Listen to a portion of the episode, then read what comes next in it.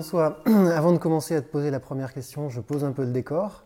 Les aléas de nos explorations et de la météo nous ont conduits à re-rencontrer Fred Boyle, qui nous a invités chez lui pour nous protéger de la météo et du lieu dans lequel on voulait t'interviewer, euh, la Caldera. Et hum, puisque je te sais friand d'anecdotes et, de chiffres, je vais commencer par cette question. Est-ce que tu sais, dans le système solaire, quelle est la plus grande euh, caldeira dans le système solaire ah, Dans le système solaire, je ne connais pas la plus grande caldeira, mais je connais le plus grand volcan, Olympus Mons. C'est exactement celle-là. 30 km d'altitude. Alors, j'ai toujours entendu volcan, mais c'est vrai que caldeira peut peut-être être utilisé. Mais une des raisons de plus pour aller sur Mars un jour. Donc maintenant, revenons au commencement. Est-ce que tu peux te présenter euh, succinctement? Je m'appelle Jean-François Clairvoy, je suis né en 1958, donc j'ai presque 61 ans à la fin de l'année. J'ai été sélectionné astronaute en 1985 après des études scientifiques, des études techniques, euh, ingénieur en astronautique, j'ai travaillé sur des sondes interplanétaires, sélectionné astronaute à 26 ans et employé dans la fonction d'astronaute pendant 34 ans, avec trois vols dans l'espace, à bord de la navette spatiale américaine, pour étudier l'atmosphère, pour ravitailler la station russe Mir, pour réparer le télescope spatial euh, Hubble.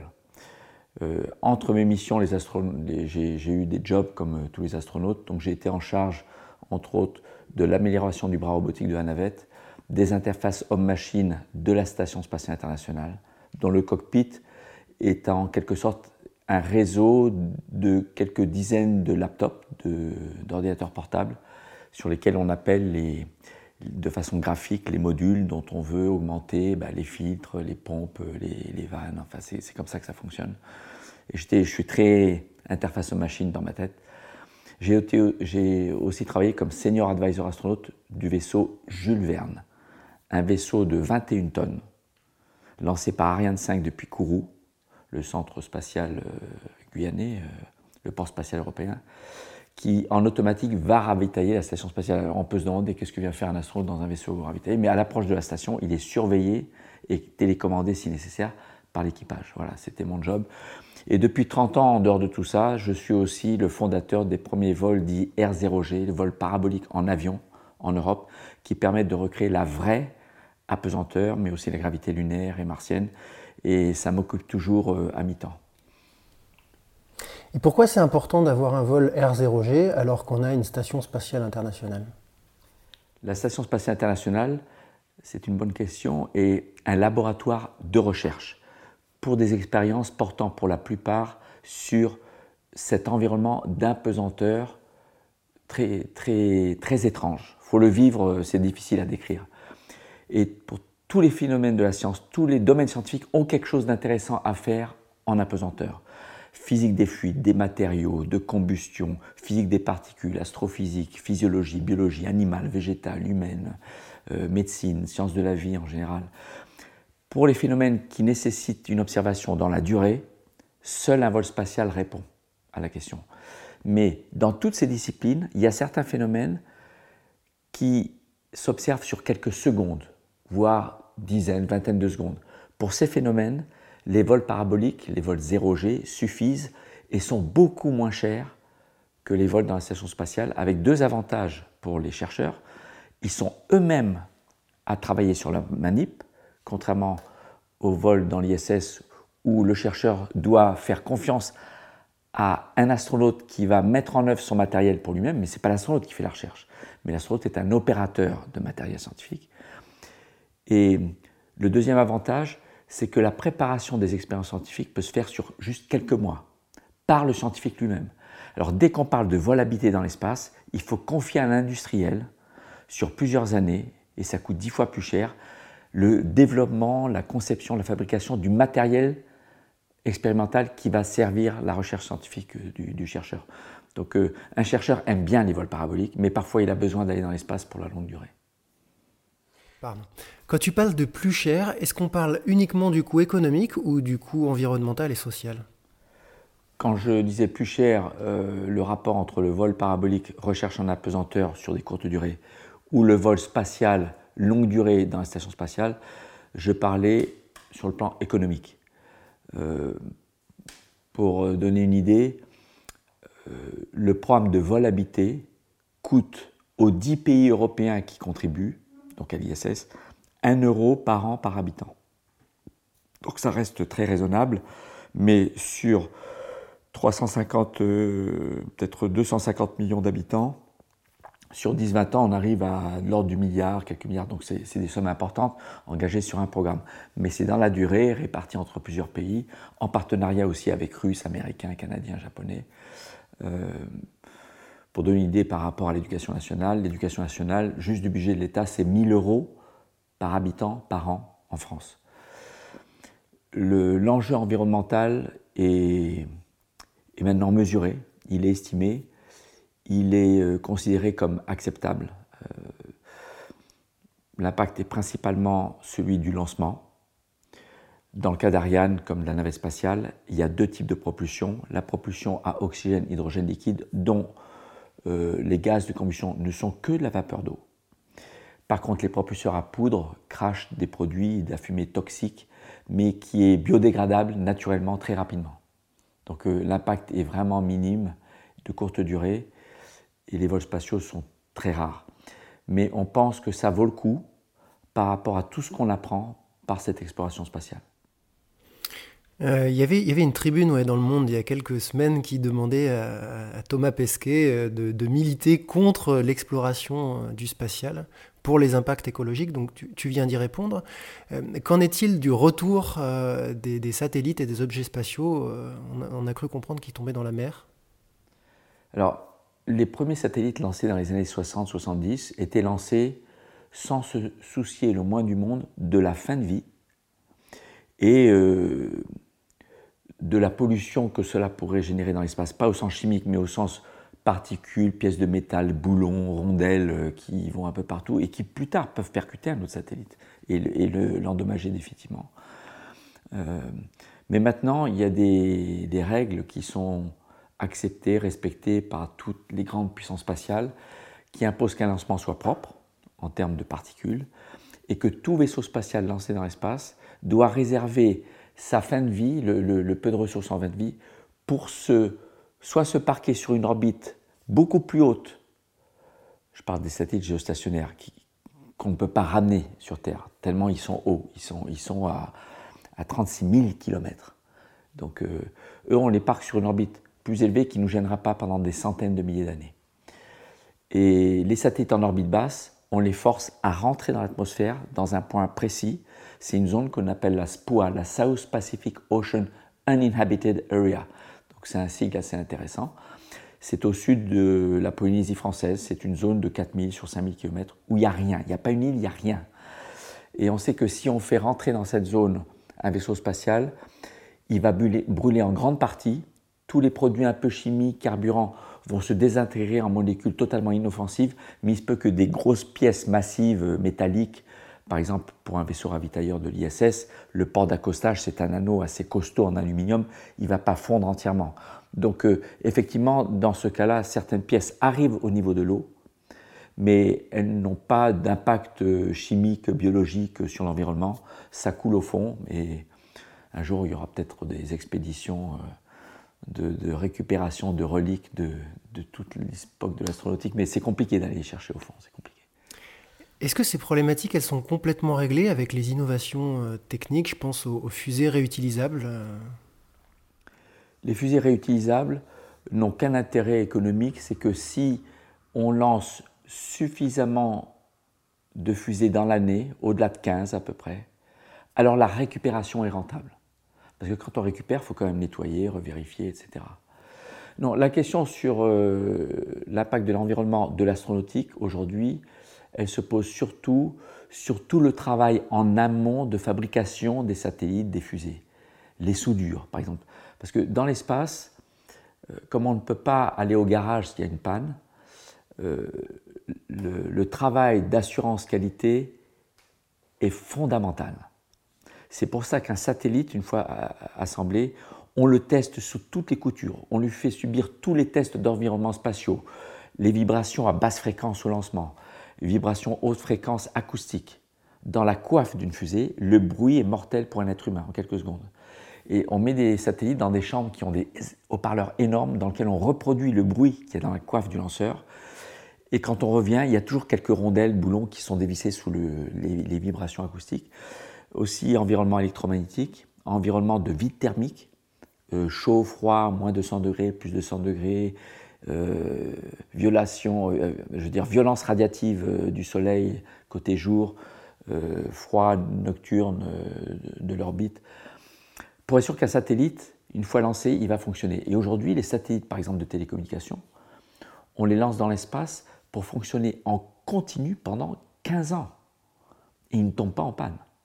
Pour ça, euh, le travail de soudure avec des, de l'or, euh, de vérification, est très exigeant. Et les industriels du spatial s'imposent aujourd'hui des règles de fabrication euh, respectant les normes environnementales. Voilà. On ne veut plus, on ne veut pas que la fabrication d'un satellite d'un réservoir, la manipulation du carburant, qui, est du carburant, c'est le carburant dans les vaisseaux spatiaux, ce sont des produits très toxiques, euh, pollue l'environnement. Donc aujourd'hui, euh, il y a une démarche des agences spatiales et des industriels pour que toute la chaîne de l'astronautique, depuis euh, la fabrication des composants, des équipements, des systèmes, jusqu'à l'utilisation en orbite et la fin de vie, soit euh, selon des normes euh, respectables, acceptables par rapport aux objectifs qu'on a de rendre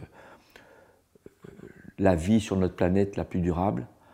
Mais au passage, j'aimerais rajouter que non seulement l'espace n'est pas un polluant au sens chimique de notre environnement terrestre, mais il rend un service énorme.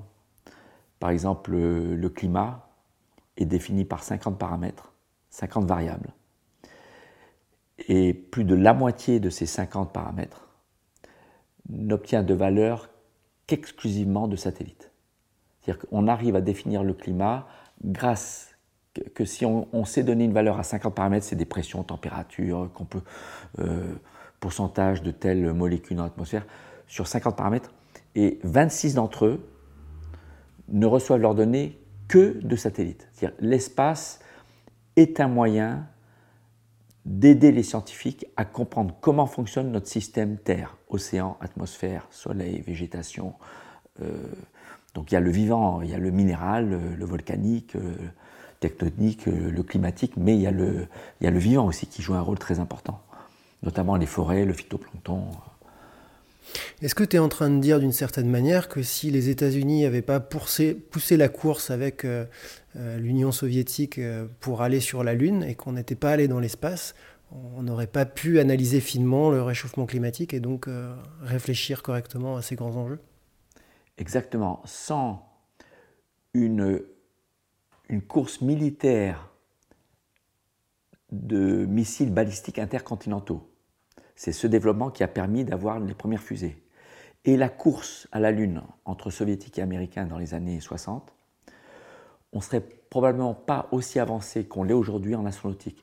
Donc les satellites, les Earth Explorers ou Observers comme on les appelle, ces satellites qui ont pour mission d'observer et d'étudier la Terre et tout son environnement climatique, océanique, etc. Ces satellites dont on dispose aujourd'hui ne seraient probablement pas encore aussi performants ils seraient arrivés un jour, mais pas euh, avec leur niveau de performance actuel qui nous permet de, répondre aux scientifiques euh, précisément sur euh, l'évolution du climat et en particulier le réchauffement climatique. Il y a eu un, accord, un traité de l'espace il y a quelques années. Est-ce que tu peux nous en parler? Oui, le traité de 1965 ou 67 euh, le traité de l'espace, c'est un traité qui a été signé par toutes les grandes puissances spatiales de l'époque et qui euh, définit dans les grandes lignes ce qu'on a le droit de faire et pas le droit de faire. Par exemple, on ne peut pas s'approprier une surface de corps céleste extraterrestre. On ne peut pas s'approprier euh, un terrain sur la Lune. Alors, il y a des, malheureusement, il y a des juristes américains qui arrivent à fabriquer une interprétation de ce traité pour dire oui, si on va sur place, qu'on ramasse un caillou, qu'on le ramène, on n'a pas acheté la parcelle, mais ce qu'on ramène, c'est à nous. Tout ça pour essayer de soutenir les initiatives de space mining, d'exploitation de ressources extraterrestres, qui probablement un jour dans le futur, on ne sait pas dire exactement quand, ça peut être dans 20 ans comme dans 50 ans seulement ou 100 ans, euh, sera peut-être le source d'un vrai business euh, économiquement rentable. Mais ce traité, il a surtout euh, l'avantage de donner à l'espace un caractère universel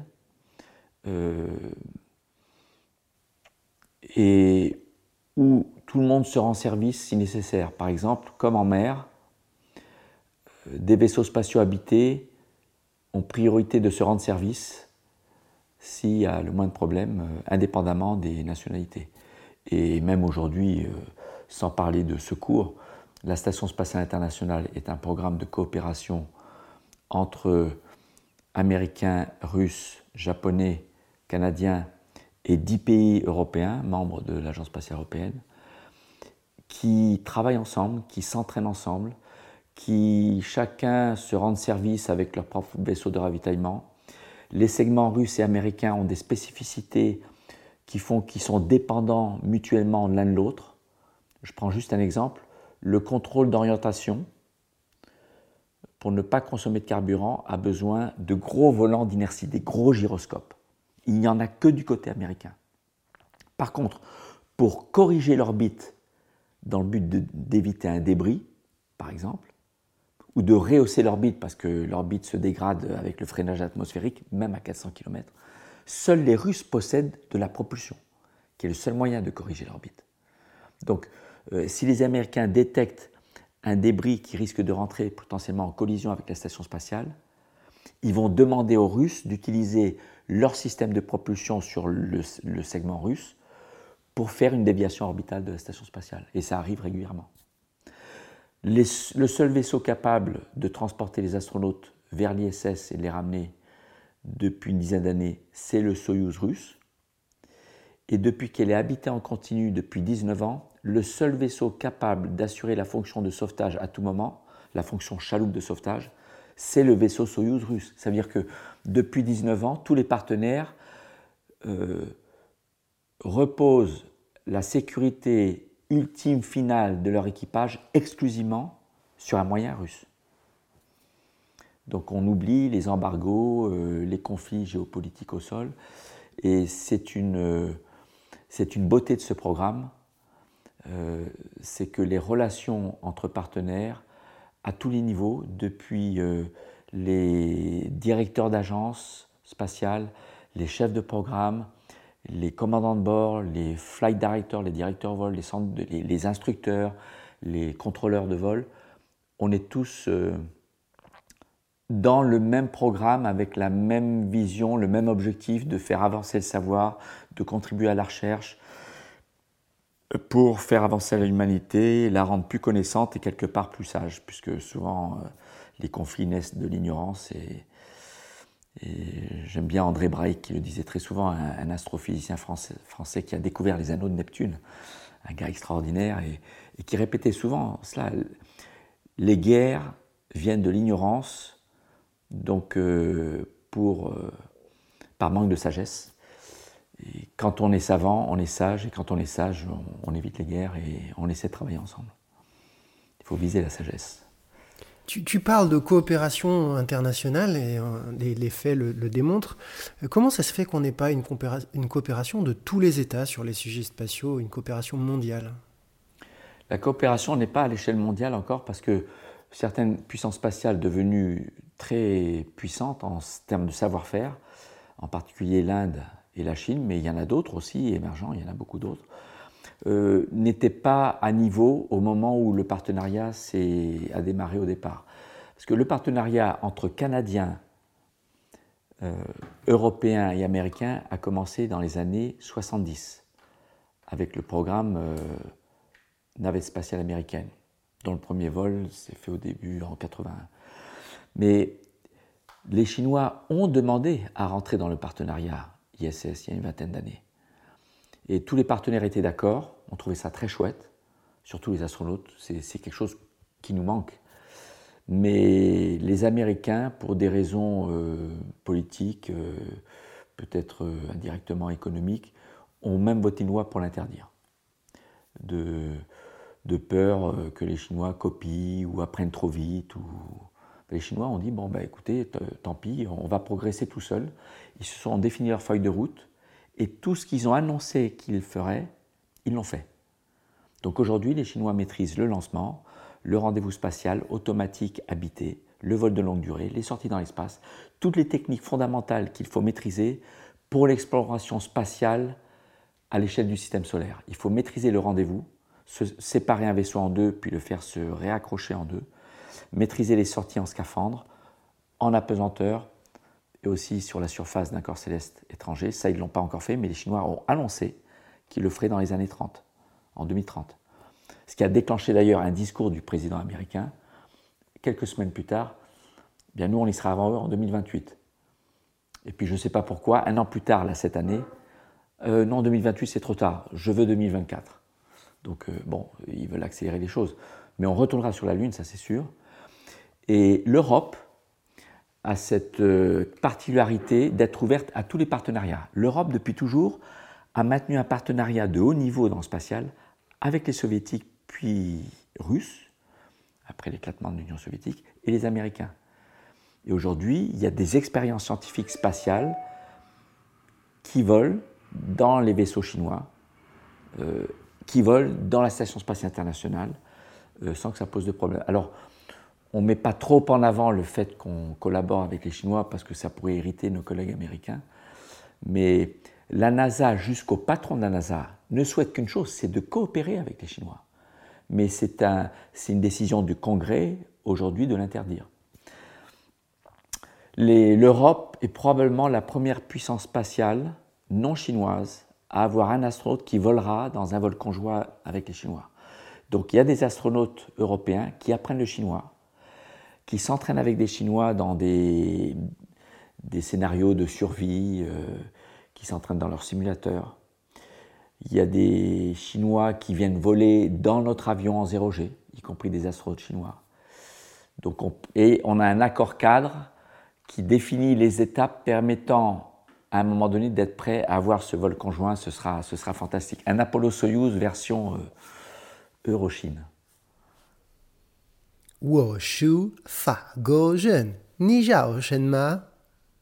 Ni zhao je, te, demandais, je te disais que j'étais français, je te disais bonjour, je te demandais comment tu t'appelais.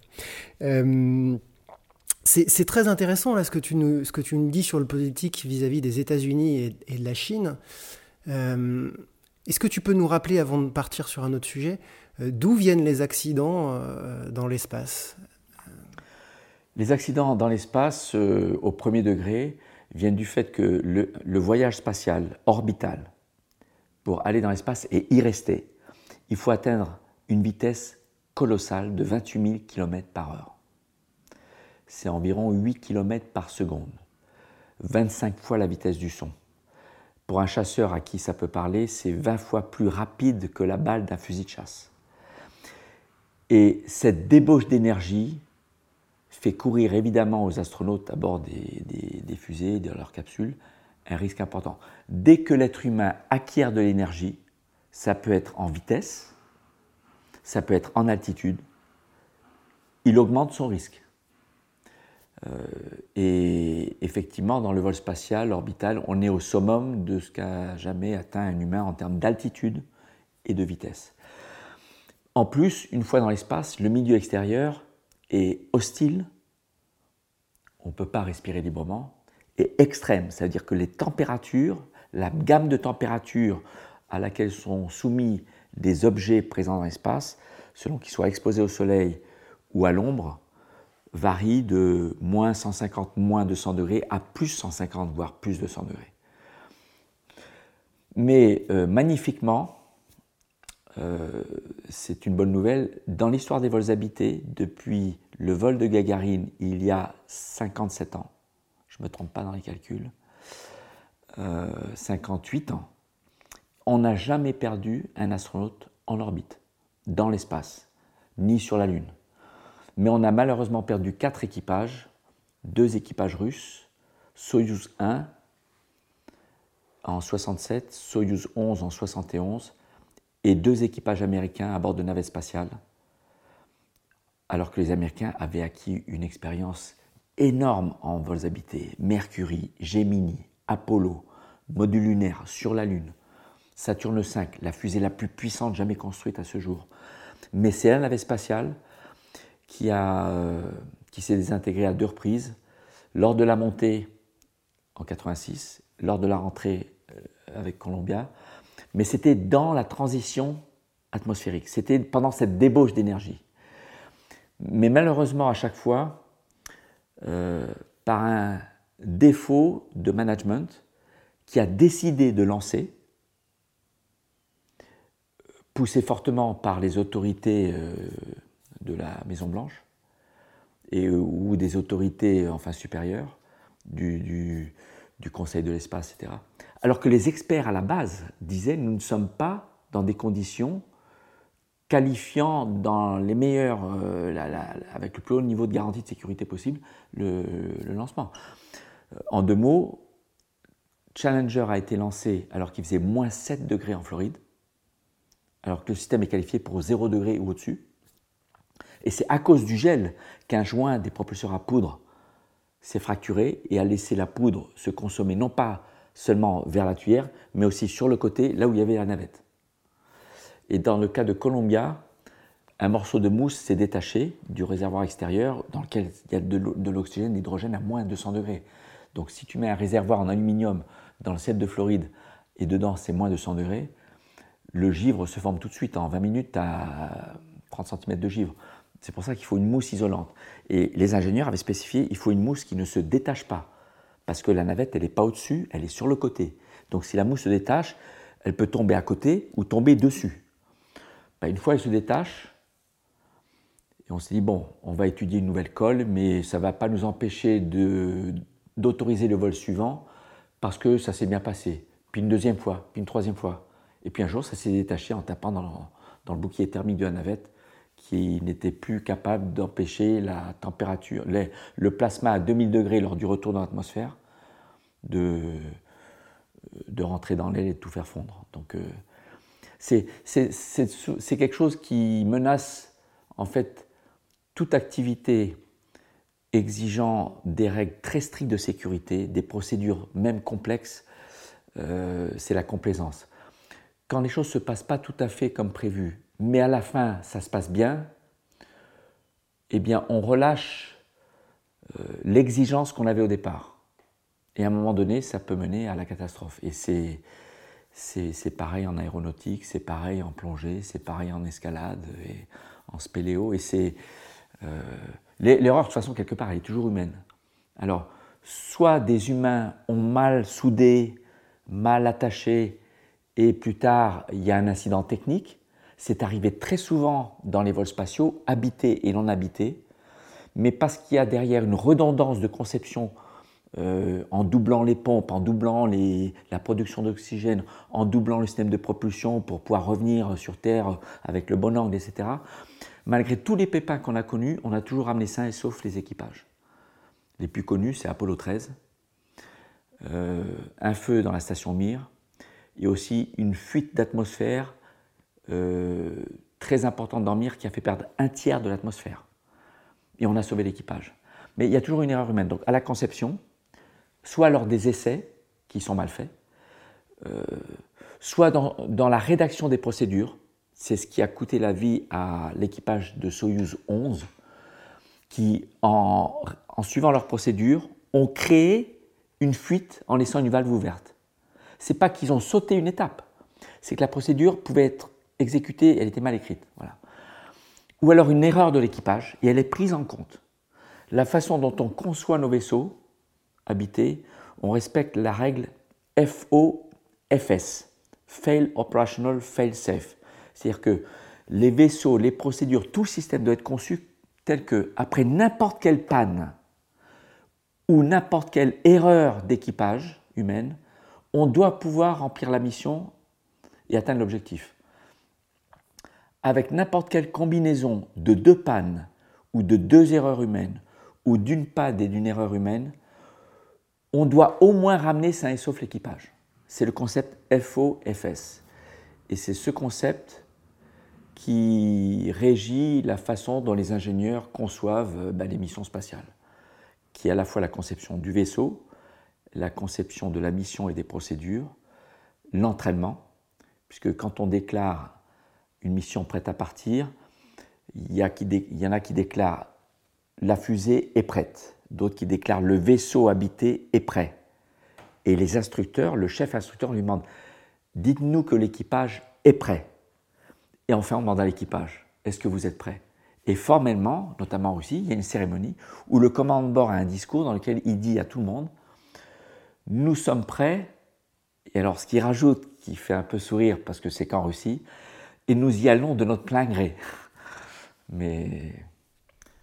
Moi, ce que j'entends de ça, c'est qu'il y, a une chaîne de hiérarchie qui est, euh, très compliquée, des instruments techniques qui sont très compliqués, euh, mais où quand on prend le temps, on peut faire des erreurs, mais globalement on apprend et, parfois il y a des mauvaises décisions qui sont amenées par de la précipitation, par une décision politique.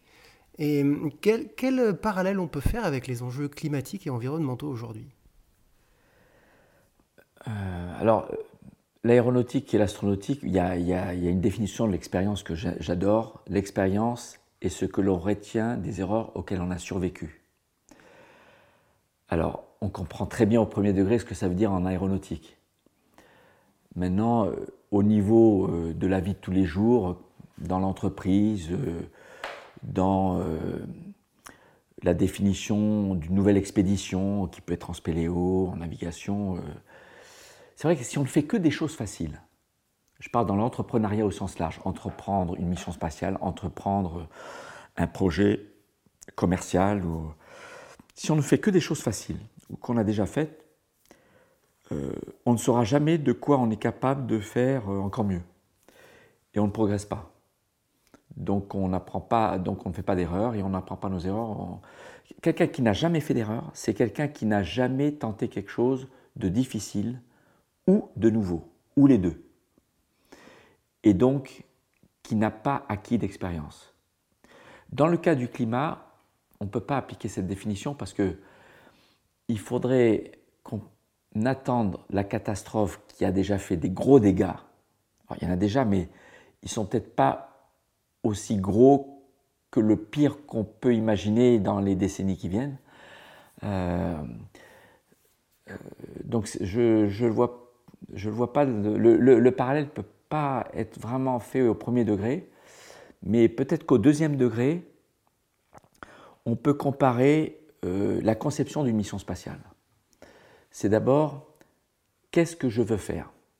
Dans tout ce qu'on fait, la chose la plus importante, numéro un, c'est savoir définir le but. Où je veux aller? Qu'est-ce que je veux faire?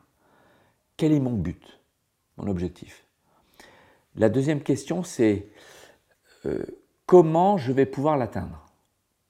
Alors parfois il y a plusieurs chemins, plusieurs feuilles de route, plusieurs plans de vol. Euh, et une fois qu'on sait ce qu'on veut faire et comment, après il faut mettre les moyens financiers, techniques, humains, intellectuels, euh, parfois académiques, en demandant aux sociétés savantes où il y a les experts, et puis après s'y mettre.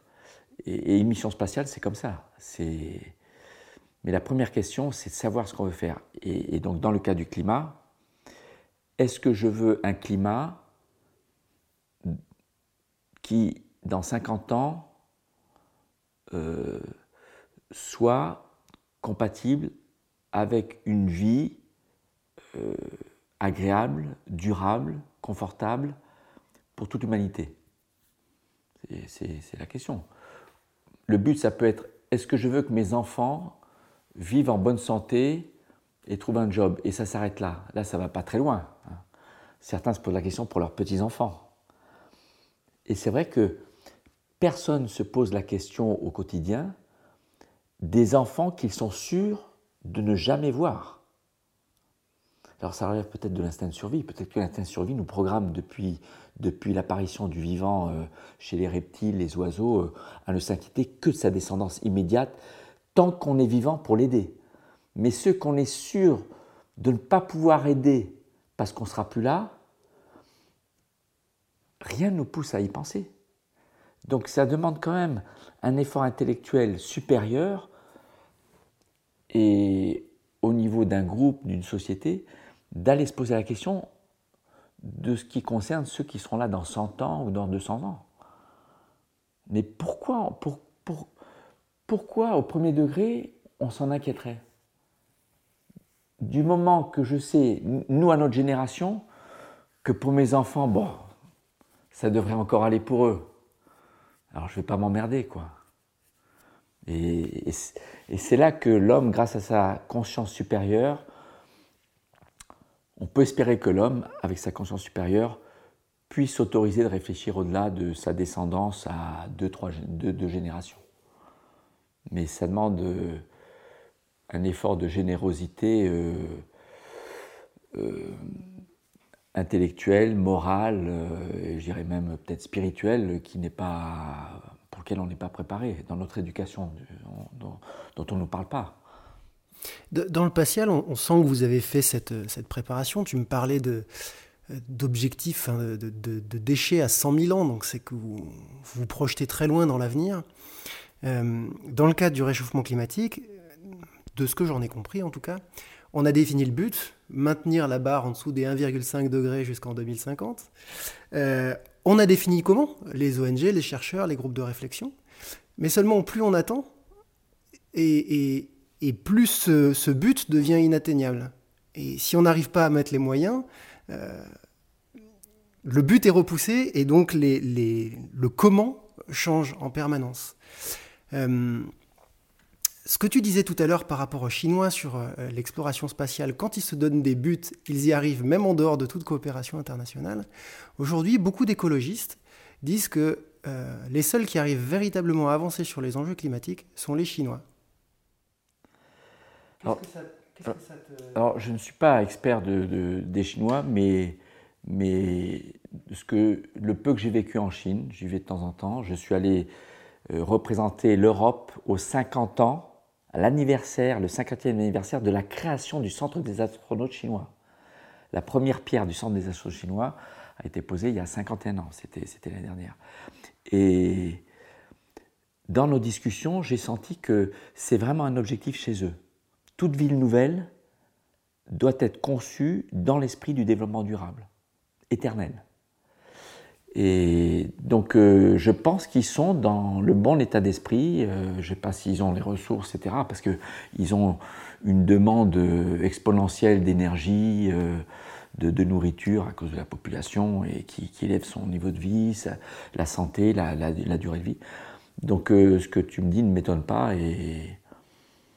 et il faut qu'on sache les écouter parce qu'ils ont peut-être des leçons à nous donner. Souvent, on a envie de leur donner des leçons, mais dans plusieurs domaines, je pense qu'ils ont des leçons à nous donner. Encore une ode aux passerelles culturelles et au dialogue entre les peuples. Mais alors j'ai une petite anecdote sur les Chinois.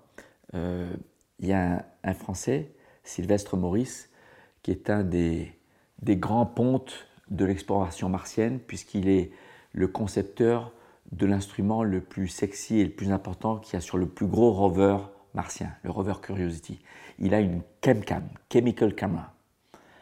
Et les Chinois sont en train de concevoir un rover avec la même caméra, exactement la même.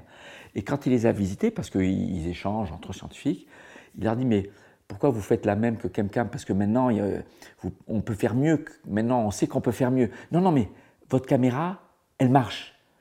Et quand on pense qu'un Chinois copie, c'est pas du tout l'état d'esprit de quelqu'un qui copie. C'est dans leur esprit, on imite le maître. C'est-à-dire que celui qui sait bien faire, celui qui sait bien écrire, calligraphier, on, suit le maître. Et, et c'est une, c'est pas, euh, c'est pas une, un caractère, euh, je dirais, euh, négatif du chinois de copier. Quand, quand on croit qu'il copie, c'est pas du copiage qu'il fait. Il imite ceux qui réussissent. C'est du respect finalement. C'est du respect, exactement. C'est du respect. Et c'est pour ça qu'il ne faut pas avoir la phobie euh, de, de l'espionnite, euh, de l'espionnage chinois. Bon, il y, a toujours les, enfin, il y a des services secrets partout. Euh, moi, je ne sais pas ma spécialité, mais, mais je pense que dans le domaine de la science et de toutes les activités qui améliorent les conditions de l'humanité, euh, les Chinois ont raison d'imiter ce que nous on fait qui est bien, mais nous on devrait aussi imiter ce qu'ils font. Euh. Une fois j'ai un ami qui revient de mission en Chine, il me dit, euh, le premier, on est arrivé la nuit, le matin je sors de l'hôtel et j'ai mis plusieurs longues minutes à comprendre ce qui me paraissait très très bizarre. Il sort de l'hôtel, il me dit, il y, a quelque chose, y a quelque chose qui ne va pas. Il n'entendait aucun bruit. Tous les véhicules étaient électriques. Les mobilettes, les voitures, les bus. Donc, mais il entendait un peu les bruits. Il parle, donc il sait qu'il n'est pas sourd. Moi, je n'ai pas vu encore une ville en Europe qui soit entièrement euh, électrique. Mais ça vient, ça vient. Tu parlais tout à l'heure de space mining et l'argument principal qu'on entend chez les écologistes aujourd'hui, c'est on ne peut pas vivre une croissance infinie dans un monde fini. Mais alors si on est capable d'aller chercher des nouvelles ressources économiquement viables, quel est le problème finalement? Le problème des ressources extraterrestres, c'est que sur le plan technologique, ça reste encore très compliqué. Parce que quand on voit à quoi ressemble une usine d'extraction de minerais sur Terre, euh, ben, on imagine que si on veut extraire des minerais sur un autre corps céleste, peut-être que l'usine n'aura pas, pas besoin d'avoir des, des grues aussi costauds parce que la gravité sera hyper réduite sur un petit astéroïde, etc. Mais euh, il faut quand même l'assembler sur place. Et après, si c'est pour servir des besoins terrestres, il faut le ramener. Et si on veut que ça remplace un besoin qui était à grande échelle sur Terre, il faut en ramener beaucoup. Et là, on commence à parler de pollution. On, commence à rentrer avec un débit de plusieurs lancements par jour, euh, tous les jours. Euh, c'est pour ça que le space mining aujourd'hui, il est de plus en plus pensé dans le court terme, dans les 100 ans qui viennent, comme exploitation de ressources extraterrestres au profit de missions spatiales. Et pas dans le sens aller chercher ailleurs des choses qu'on ne sait plus trouver sur Terre ou qui deviennent trop difficiles ou trop polluantes à essayer d'extraire de la Terre, comme les, terres rares. Euh, donc on va les chercher ailleurs. Aujourd'hui, on se dit les futures missions spatiales auront besoin d'oxygène, d'hydrogène, d'eau, de carburant. Et on sait que dans le système solaire, on peut en prendre sur place au passage sans avoir à tout amener depuis la Terre. Donc euh, le space mining sera au service de l'exploration spatiale dans sa première, euh, son, premier client sera l'exploration spatiale. Mais il est probable qu'à beaucoup plus long terme, pour certains produits, euh, ça devienne plus rentable, plus écologique d'aller chercher ailleurs que de chercher désespérément de trouver sur Terre. Mais certains étudient, euh, le, Luxembourg euh, se veut la Silicon Valley du space mining, donc elle a mis euh, de côté un budget de plusieurs centaines de millions d'euros pour toute société qui vient s'implanter au Luxembourg pour étudier, commencer à concevoir le business du space mining. Mais c'est vrai que si personne l'étudie, ça ne se fera jamais. Hein. si un jour on veut être capable d'habiter sur Mars, dans mille ans, hein, je ne sais pas, se reproduire, vivre, il faut bien qu'on commence à le faire un jour. Hein, comme disaient les dinosaures, euh, non, c'est pas les dinosaures, c'est un écrivain américain qui posait la question pourquoi les dinosaures ont disparu? Alors les gens répondent bah, un impact d'astéroïdes, d'autres super. Non, non, c'est parce qu'ils n'avaient pas de programme spatial. Nous, on a la chance d'avoir un programme spatial. Si le programme spatial peut nous aider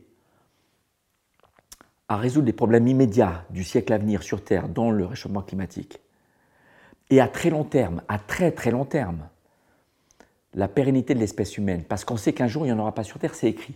C'est écrit, les scientifiques le disent. Hein. Même si on est très sage, très propre, et qu'on fait tout ce qu'il faut, euh, un jour il n'y aura plus d'humains sur Terre. Est-ce que c'est important ou pas Toi, à titre personnel, est-ce que tu penses que c'est le destin de l'humanité de quitter son, son, berceau, si on peut reprendre cette image, qu'est la planète Terre? Ah, complètement. Moi, si on pose la question, est-ce que c'est important de pérenniser l'espèce humaine ou pas euh, pour moi, oui, parce que je, je, m'accepterais moins bien en tant qu'être humain si j'acceptais qu'il n'y ait plus d'humains un jour. dans, dans l'histoire de l'univers. Et, et, en même temps, je suis convaincu qu'on est capable de faire ce qu'il faut pour qu'un jour, dans un lointain futur, on soit capable de vivre ailleurs. Dans un premier temps, sur un autre corps céleste du système solaire, mais dans très très longtemps, sur des planètes d'autres systèmes solaires. Mais il faudra que d'ici là, on ait déverrouillé euh, certains verrous technologiques sur la propulsion spatiale, le transport euh, d'un système solaire à l'autre. Donc ça, c'est, ce seront nos arrière, arrière, arrière petits-enfants qui trouveront les solutions.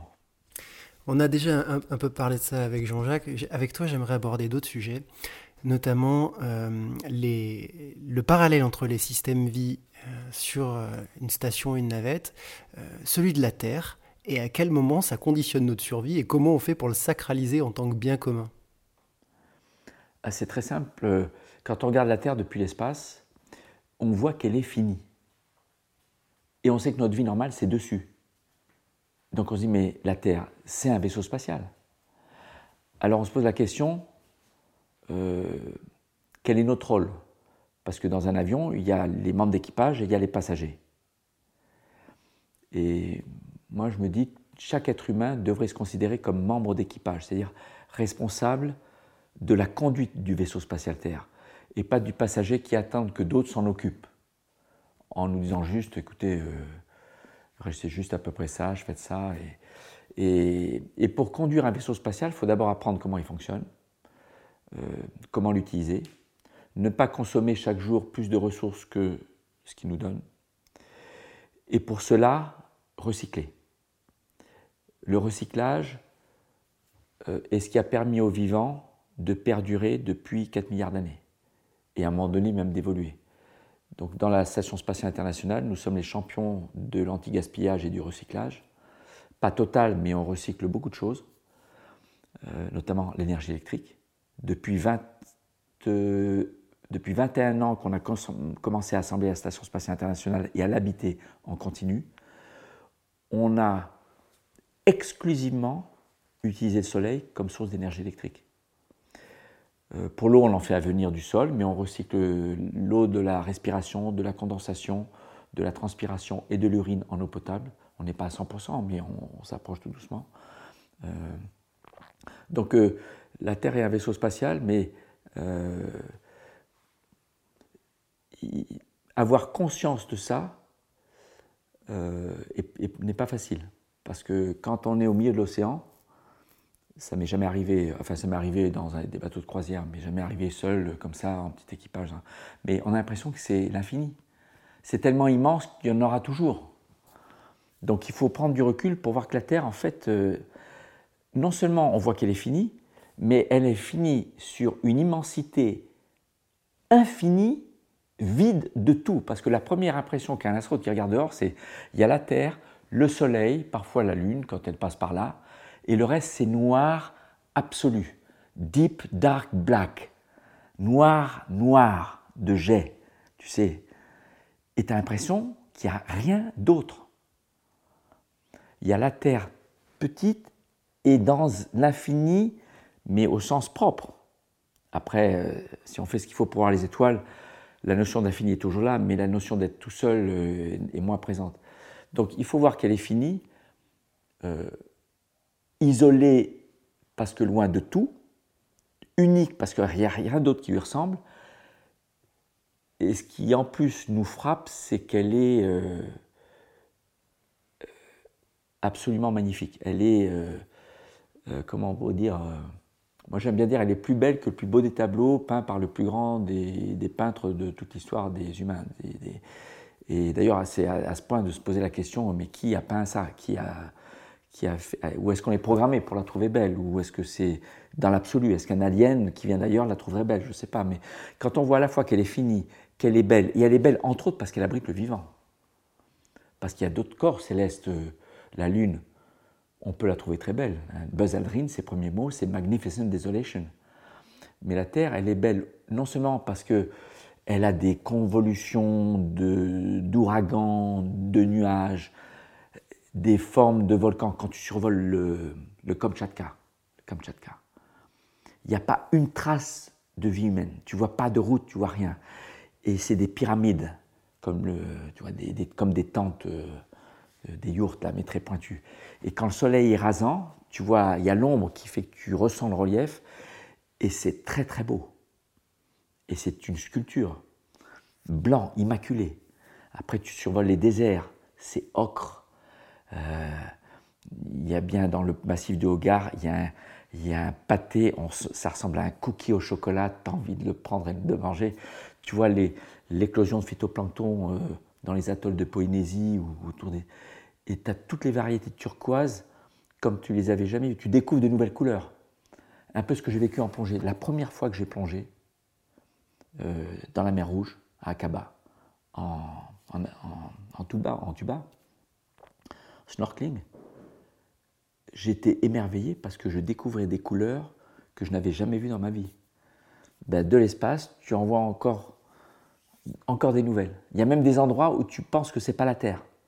Parce que sur le plan minéral, euh, les, produits chimiques qui ont fait ces couleurs-là, ou des endroits où il n'a pas plu depuis très longtemps, tu vois pas d'écoulement d'eau, tu vois euh, des traces de volcans, tu vois de l'ocre, du orange, du rouge, du jaune. Euh, et parfois, il y a aussi de l'azur ou du turquoise, mais c'est pas c'est pas du liquide. Et, tout ça, c'est sur Terre. Donc, euh, on, quand on arrive dans l'espace, on se dit j'ai la chance d'être dans l'espace. Et quand on regarde la Terre, on dit quelle chance j'ai d'être un être vivant qui vit sur un objet aussi beau que la Terre. Tu, parlais tout, à l'heure des, erreurs comme étant une condition du progrès et même en allant plus loin le, fait de se rendre compte de ces erreurs pour pouvoir apprendre. Euh, quand on t'entend parler des beautés de la Terre, etc., on a l'impression que l'émerveillement est aussi une condition du, progrès comme, euh, fonction euh, exploratrice de l'imaginaire et, le fait d'aller chercher quelque chose d'encore plus beau. Qu'est-ce que ça t'évoque? Ah oui, bien sûr. Alors, juste pour reprendre sur l'erreur, euh, tu connais le dicton chinois Failure is mother of success. Mais pour revenir à l'émerveillement, à l'émerveillement, euh, tout enfant qui commence à pouvoir se déplacer de ses propres, euh, par ses propres moyens à quatre pattes, tu le mets dans le coin du salon, il bouge avec les yeux écarquillés comme ça. Il est émerveillé par tout ce qu'il voit. Il est émerveillé parce qu'il découvre. C'est pas forcément parce que c'est beau, mais parce que un instinct le pousse, à accumuler tout ce que les sens lui donnent. Tous les bruits, tous les sons, toutes les couleurs, toutes les formes. Alors pourquoi il bouge? Alors certains disent euh, il veut faire de l'exercice physique, il veut faire du sport d'autres il cherche sa mère. Puis en fait, quand tu regardes bien, euh, il observe. En fait, il veut augmenter la connaissance qu'il a de son environnement. C'est exactement l'exploration. Nous sommes tous nés avec un instinct d'explorateur. Après, c'est la société, l'environnement qui nous bride plus ou moins et, et, qui parfois nous rend peureux de l'inconnu et nous pousse plutôt à décider de ne pas y aller. Mais c'est vrai que si on arrivait à faire garder à tout être humain depuis son enfance les yeux qui font ça, comme dans un film que je montre souvent, euh, le pilote euh, qui a fait son, le premier vol suborbital à 100 km sur un avion privé. On voit le pilote, il ferme les yeux, il prie avant d'allumer le moteur fusée, parce qu'il sait que c'est risqué et c'est une première, c'est un prototype donc il a conscience du risque. Euh, et puis c'est un pro, c'est un grand endurci. Il arrive dans la phase balistique qui dure que 4 minutes. Ah, oh, it's magnificent here. Il devient un enfant. Dans les vols 0G que j'organise, les vols en apesanteur, vrai apesanteur, quelle que soit l'origine sociale, quel que soit l'âge, quel que soit le sexe, homme-femme, dès la première parabole, tout le monde redevient un enfant avec un sourire jusqu'aux oreilles et des exclamations d'enfants. Waouh, t'as vu? Et puis, et puis chacun veut montrer à l'autre qu'il sait se déplacer en apesanteur. Donc euh, l'émerveillement est certainement euh, un, moteur, un excellent moteur pour euh, développer le goût d'apprendre et le goût de l'exploration. D'ailleurs, toutes les sciences sont nées de l'astronomie. L'astronomie est la mère des sciences. Elle a précédé les maths. Parce que les humains étaient émerveillés par le ciel. Bon, imagine un humain qui ne soit pas émerveillé. Il regarde le ciel. Ah oui, il y a des points. Bon, ben oui, bon, d'accord. Et puis après, non. Mais c'est pour ça que euh, on enseigne le ciel, les planètes aux enfants. Et un enfant qui met pour la première fois un œil dans euh, l'oculaire d'un télescope, les copains lui disent Allez à mon tour, et tu n'arrives pas à le décrocher. Hein. Quand tu vois la première fois de ta vie, avec tes yeux, les anneaux de Saturne, tu as vu en photo, tu as vu dans les bouquins, mais quand c'est ton œil qui voit les anneaux, tu dis j'ai vu, j'ai vu Saturne et ses anneaux, c'est pas pareil. Qu'est-ce que tu penses du mouvement des transhumanistes? Alors, Le transhumanisme, euh, c'est un mot assez large, je ne suis pas spécialiste, mais il y a les transhumanistes qui veulent utiliser euh, les progrès de la technologie pour rendre euh, l'humain plus fort et quelque part inconsciemment supérieur. Et cela ne se soucie pas du fait que ça peut créer une différence entre ceux qui n'ont pas accès et ceux qui ont accès. Et d'autres parlent du transhumanisme comme euh, la capacité qu'a l'intelligence humaine d'aider l'humain à vivre plus longtemps en bonne santé, tout être humain. Et c'est en fait ce qu'on fait un petit peu en médecine. Hein. Euh, euh, aujourd'hui, on arrive à faire vivre des gens quasiment normalement euh, avec des faux bras et des fausses jambes. C'est une forme de transhumanisme, mais ça peut rendre service. Donc je pense que là, il faut faire appel à des experts en éthique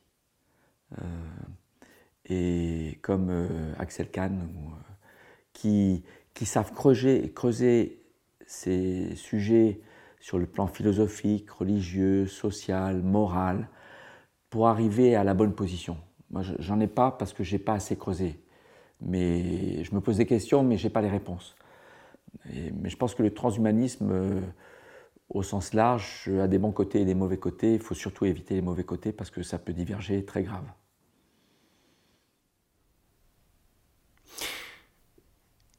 Est-ce que tu penses qu'on les écoute suffisamment, les, philosophes et, euh, les, personnes qui réfléchissent à l'éthique? Ah, je crois, je crois que les, il y a beaucoup de grands penseurs qui sont sollicités par euh, les, les politiques, par les décideurs, euh, les grands industriels, par les grands patrons d'agences spatiales ou d'organisations, même d'ONG, etc. Parce que tout le monde n'a pas la capacité de penser profondément avec un situation awareness, comme on dit en anglais, avec une vision globale suffisamment grande pour que tout soit pris en compte. Euh, donc euh, il ne faut pas hésiter à relire les, pensées de nos anciens grecs. Euh, et des penseurs actuels parce qu'ils ont des belles choses à nous dire. Tout à l'heure, tu parlais des enfants comme étant des électrons libres, et généralement, un électron libre, il va se fixer quelque part. Au bout d'un moment, il se spécialise, on pourrait dire, si on renvoie à l'échelle de l'être humain. Et là, tu, nous parles de personnes qui ont besoin d'avoir un esprit suffisamment libre et, le plus large possible pour pouvoir finalement relier les spécialités. Euh, est-ce que tu penses qu'il faut qu'on ait des, formations euh, qui encouragent ce type de personnalité? Plus largement qu'aujourd'hui. Ah oui. Je, pense qu'il y, a des, y a des choses qu'on devrait enseigner dès le primaire, adaptées à l'enfant, comme l'écoute active, savoir écouter l'autre. C'est pas donné de savoir écouter un prof. Le prof nous enseigne du savoir, mais apprendre, on ne nous apprend pas à apprendre, mais on pourrait apprendre à apprendre dès l'enfance. Euh, la tolérance. Enseigner la tolérance. On ne l'enseigne pas beaucoup. On est plutôt dans une société, un monde aujourd'hui où euh, on te dit euh, comment faire pour que toi tu sois bien, mais pas tout le monde en même temps. donc inconsciemment, on t'apprend à être un peu matérialiste, un petit peu égoïste, et, Et c'est grâce au sport qu'on maîtrise quand même le, lien social. Le, sport, pour moi, est une des meilleures écoles du lien social parce que dans le sport, on n'a pas d'objectif risquant de tourner vers l'égoïsme. C'est ensemble, on a envie de, de jouer. Le sport, c'est comme un jeu où à la fin, il y a un gagnant, un perdant ou plusieurs. Et moi, je suis très joueur de nature. Euh, on me dit toujours, j'étais né pour jouer. Et je cherche toujours à jouer avec tout, avec euh, mes sens, avec, euh, avec l'équilibre. D'ailleurs, je ne l'ai pas fait sur le bateau, il faut que je le fasse, l'équilibre sur le bateau. Et je pense qu'entre le jeu, l'émerveillement, l'apprentissage de l'ouverture d'esprit et de l'écoute, on, on, peut développer chez l'individu la conscience qui fait partie d'un ensemble. C'est ça qui manque. L'humanité devrait être un corps unifié et qui a conscience qu'il vit grâce aux autres, même en lui-même, puisque l'être humain abrite dix fois plus d'animaux portant un ADN autre que le sien, que, celui de l'homme, que de cellules de son propre ADN. Donc, euh, si on n'avait pas cette diversité, cette symbiose qui fait qu'il y a cet équilibre, euh, cette, euh, comment on appelle ça, cet écosystème biologique où tous les êtres vivants, végétaux, animaux, se rendent service sans le savoir, hein, pour beaucoup, c'est dans les gènes, donc ça se fait automatiquement, et qui permet à la diversité de non, c'est la diversité qui permet de pérenniser le vivant.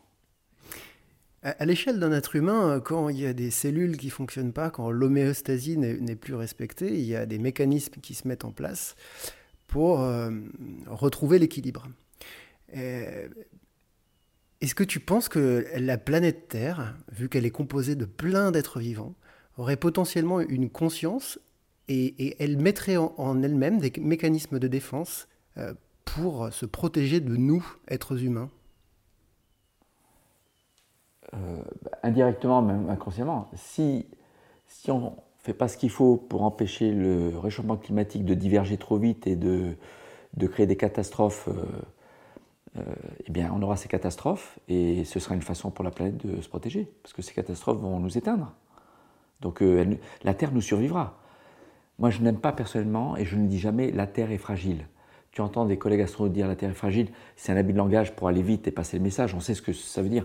Mais quand tu regardes la Terre depuis l'espace, que tu vois les orages, les ouragans, les volcans, la première impression c'est que, putain, putain c'est un être qui a sa propre vie géologique, climatique, géologique, donc les volcans, tectoniques, climatique, tu vois les ouragans, euh, cosmiques, quand tu vois des impacts d'astéroïdes laissés il y a des millions d'années, centaines de millions d'années, tu vois leurs traces, tu dis, le jour où ça a tapé, ça a tapé fort. Et ça, ça vient du fait que la Terre a une vie cosmique. C'est un être qui se déplace dans le cosmos. Et tout ça, il n'y a, pas le vivant dans ce que j'ai cité encore. Climatique, euh, volcanique, géologique, quoique le climat, le vivant influe sur le climat aussi, hein, les forêts amazoniennes, etc. Mais euh, le vivant, euh, il tient grâce à un équilibre extrêmement fragile qu'un petit rien peut faire sauter. Ne serait-ce que naturel. Il y aura dans le lointain futur, dans, les 4 milliards d'années qui restent à la Terre à orbiter autour du Soleil, il y aura d'autres hyper-glaciations, hyper-réchauffements d'origine purement naturelle, super-volcans, impacts d'astéroïdes, qui détruiront euh, tout, presque tout, comme c'est déjà arrivé cinq fois dans le passé. Euh, nous, la, gravité du moment, c'est qu'on est en train de risquer de nous éteindre nous-mêmes précipitamment, et pas sur des millions d'années euh, qui est l'échelle cosmique de catastrophes naturelles. Donc euh, la Terre nous survivra, et c'est pas la Terre qui est fragile, c'est nous. C'est nous, nous au sens toute la communauté du vivant en symbiose qui se rend service mutuellement. donc l'océan qui, qui, euh, qui fournit euh, l'oxygène, absorbe le gaz carbonique, nourrit la moitié de la population grâce à une chaîne alimentaire depuis les micro-organismes microscopiques qu'on ne voit pas à l'œil nu. On ne les voit pas à l'œil nu, mais il, faut faire attention parce que c'est eux qui font qu'il y a les gros qui arrivent à la fin de la chaîne qui nous nourrissent. Donc, euh, Et ça, on en est conscience dans notre vaisseau spatial. On voit la nourriture, on ouvre le placard, on voit les plats. Et puis quand on ouvre, on veut surtout jamais voir ce que nous racontait Mayol hier. Il n'y a plus rien. Il n'y a plus rien à manger. Tu, disais tout à l'heure que hum, les dinosaures n'avaient pas survécu parce qu'ils n'avaient pas de programmes spatiaux. Euh, pourtant, il y a plein d'espèces qui ont survécu. Euh, les fourmis, les requins. Euh, elles n'ont pas eu besoin de programmes spatiaux pour ça. Ouais. Ben, ceux qui se trouvent par chance de l'évolution, qui est aléatoire à chaque reproduction, les bugs dans la transmission génétique qui font que le gène du descendant n'est pas exactement le même que celui de l'ascendant, ceux qui font que leur gène les rendait adaptés à l'environnement changeant, ben, tant mieux pour eux. Parce que quand on dit que le vivant s'adapte, au sens de Darwin, c'est de façon passive. C'est lors de chaque reproduction, il y a des bugs informatiques euh, qui font qu'il y en a qui se trouvent avoir des gènes les adaptant bien à l'environnement qui a changé de telle façon, et puis les autres, euh, me racontait un, un, grand penseur, mais assez, assez bizarre et parfois extrême, provocateur, mais intéressant à écouter, Laurent Alexandre, qui a fait l'ENA, HEC, médecine, chirurgien urologue, qui a créé Doctissimo, qui écrit La mort de la mort. Euh, il m'a dit un truc qui fait, qui, fait un peu réfléchir. Il me dit, tu sais, euh, dans une famille, quand il y a un enfant euh, qui est handicapé, mental ou, physique, on est prêt à dépenser des sommes et des sommes pour l'aider, ne serait-ce qu'un handicapé mental, pour, pour, pour, pour, réussir. Mais il me dit, ça marchera jamais. Parce qu'il y a une caractéristique de l'être humain par rapport à tous les autres êtres vivants, c'est que quand dans la descendance il y a un faible, on le protège depuis l'époque des cavernes. Alors il y a des, pas, ça n'a pas toujours été comme ça partout, mais en moyenne chez l'être humain c'est comme ça. Alors que dans le monde animal, le faible on l'élimine. Mais le fait qu'on ait gardé le faible fait que dans l'histoire de la transmission génétique de toutes les générations depuis l'homme des cavernes, on a entretenu des gènes récessifs de tard physique et mental qui sont là.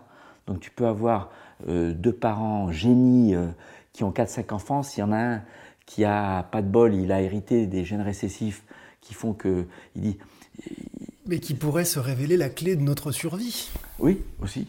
Mais c'est la, ça, c'est la beauté de l'espèce humaine. C'est savoir protéger le faible quand euh, la société humaine, une société humaine, se laisse pas emporter par des, dérives individualistes et matérialistes euh, qui sont euh, ben, la loi d'évolution de la société. Moi j'aime bien le mot évolution parce que je m'aperçois que dans l'histoire de l'univers, c'est la loi la plus fondamentale de tout. Tout évolue. Quand tout va bien, la santé va bien, euh, on aime bien se convaincre que tout restera pareil, mais demain, l'année prochaine, dans dix ans, ce ne sera pas comme aujourd'hui. On ne sait pas ce que ce sera, mais ce ne sera pas comme aujourd'hui. Et personne ne peut prédire exactement. L'avenir est inconnu, personne ne peut prédire l'avenir, sinon ça serait. Donc chaque, nouveau, chaque nouvelle journée est une exploration dans l'inconnu, qui devient connue, puisque la journée, on la passe à vivre, on, la vit la journée. Mais donc c'est en fait une une beauté dans, dans la vie, c'est que moi j'aime bien l'idée chaque matin de me dire euh, aujourd'hui je vais, je vais apprendre de nouvelles choses, mes sens vont m'enrichir de nouvelles sensations, donc de nouvelles émotions, de nouvelles rencontres euh, humaines, euh, de nouveaux sites. C'est pour ça qu'il faut se dire que mon destin c'est d'évoluer parce que l'environnement va évoluer. Mais ce serait dommage qu'on soit responsable de l'évolution de l'environnement dans le sens qui n'est pas bon pour nous. Chaque jour est une chance d'explorer davantage. Oui, l'avenir est inconnu, mais il arrive. Ah, ça, c'est. Ça, ça, c'est. pas se voiler la face. Et personne ne peut prédire ce qui sera exactement. Mais il faut se réjouir parce qu'on a la chance de vivre sur une planète magnifique avec des gens magnifiques, des êtres vivants, euh, comme le chat tout à l'heure, là, Nicolas me disait, euh, qui est programmé pour euh, les caresses. Hein. Tu le caresses, il vient te caresser, c'est fantastique. Hein. Si l'avenir est inévitable, qu'en est-il du progrès? Est-ce qu'on est peut arrêter le progrès ou est-ce qu'on n'arrête pas le progrès? Ah, ça, c'est la grande question. Hein. L'homme est doté de ce qu'on appelle une conscience supérieure qui lui permet, entre guillemets, de progresser. Mais maintenant, qu'est-ce que le progrès? Est-ce que le progrès, c'est savoir euh, faire la même chose qu'hier, mais mieux qu'hier? Et dès qu'on utilise mieux, on parle, comme en mathématiques, de critères. Ce sont des critères qui permettent de dire que quelque chose est mieux ou moins bien qu'une référence. Donc, euh, quels sont les critères? Si des critères ne sont pas bien définis, le mot progrès peut être interprété de plein de façons différentes.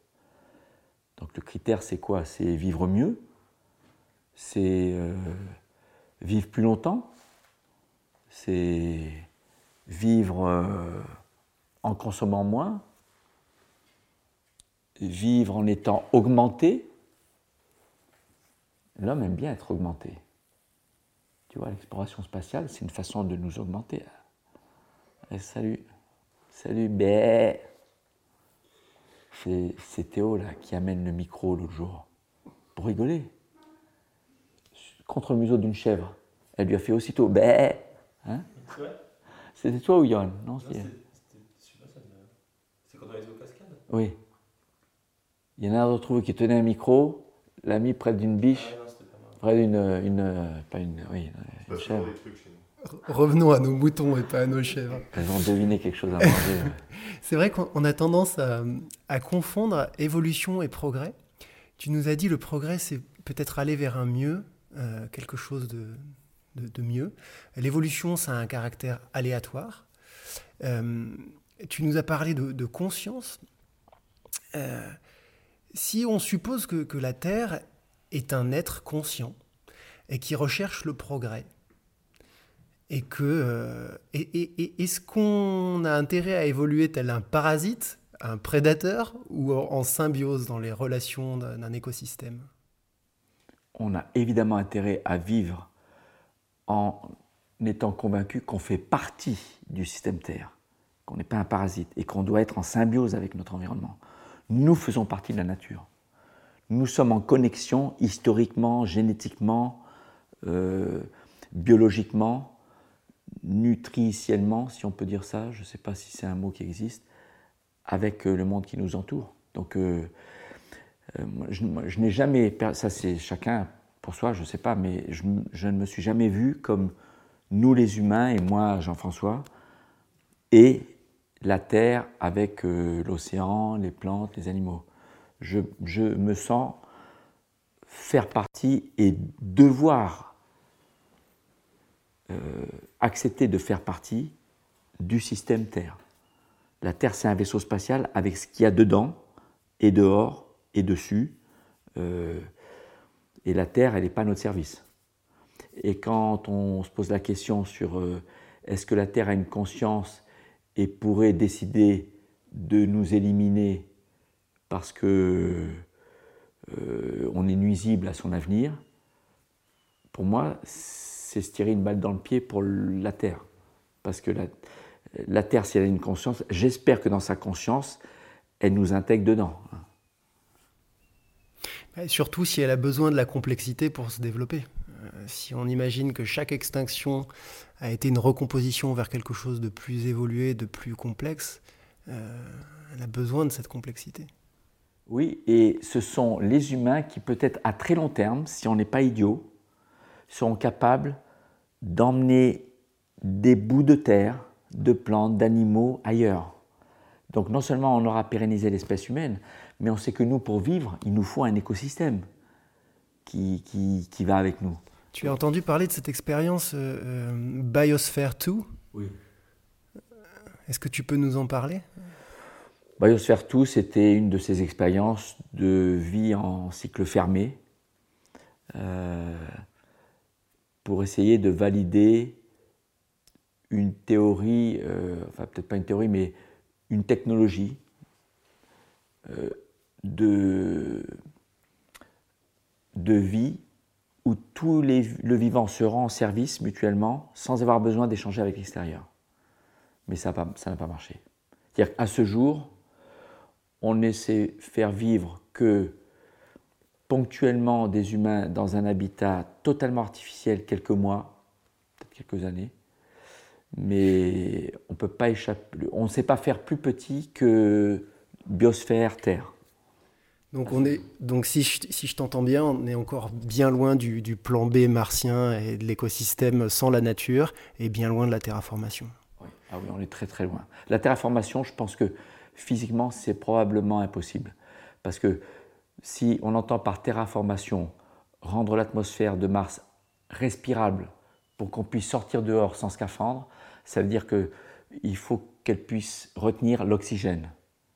Or, compte tenu de la distance de Mars au Soleil, donc de sa température, euh, pas trop froide, pas aussi froide que Saturne ou Jupiter, eh bien, des molécules d'oxygène, dans leur vitesse d'agitation, atteindraient la vitesse de libération de l'attraction gravitationnelle martienne et s'échappe. Donc, quel que soit l'oxygène qu'on met, il s'échappe. Alors, soit on a une usine qui constamment fabrique de l'oxygène, mais il y un moment donné, on aura épuisé tous les lacs et tous les glaciers de Mars. Euh, mais euh, on est très très loin de la capacité de vivre de façon acceptable et pérenne sur Mars.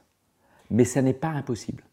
Je pense qu'il n'y a, y a rien qui nous interdit de penser que dans un lointain futur, à une échéance inconnue mais lointaine, ce soit possible un jour.